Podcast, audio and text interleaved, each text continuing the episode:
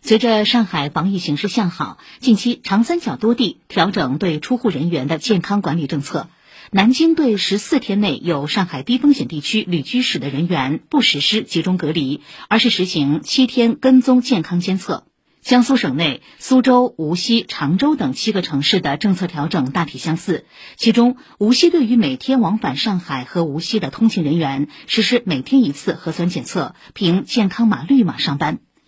浙江省防控办近日也更新了省外来浙返浙人员健康管理措施，对来自上海的人员细化到了街道，如来自中风险地区街道的人员仍需七加七，其余人员根据所在区疫情情况实行七天日常健康监测和核酸检测。